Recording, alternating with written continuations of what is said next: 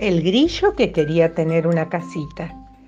Había una vez un grillito que quería tener una casita solo para él. Vivía en un jardín lleno de flores y su lugar preferido era una enredadera que cubría los pies de una estatua.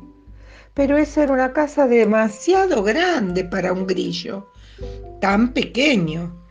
¿Dónde encontrar una casita para un grillo?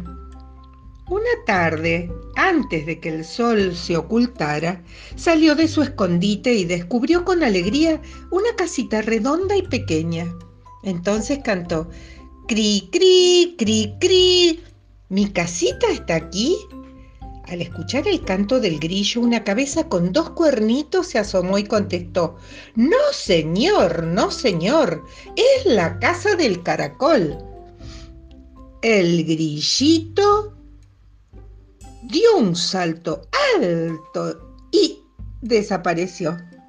Pero fue a caer justito al lado de un nido pequeño y redondo. Entonces cantó, cri, cri, cri, cri, cri, cri. ¿Mi casita está aquí? Al escuchar el canto del grillo, una cabeza con un piquito se asomó y contestó, No, señor, no, señor, es la casa del picaflor. El grillito dio un salto alto, alto y desapareció, pero fue a caer justo sobre una rosa roja. Entonces cantó, cri, cri, cri, cri, cri, cri, cri. ¿Mi casita está aquí? Como nadie le contestó, entró en la rosa roja y se quedó allí cantando, cri, cri, cri, cri, cri, cri, cri. ¿Mi casita está aquí?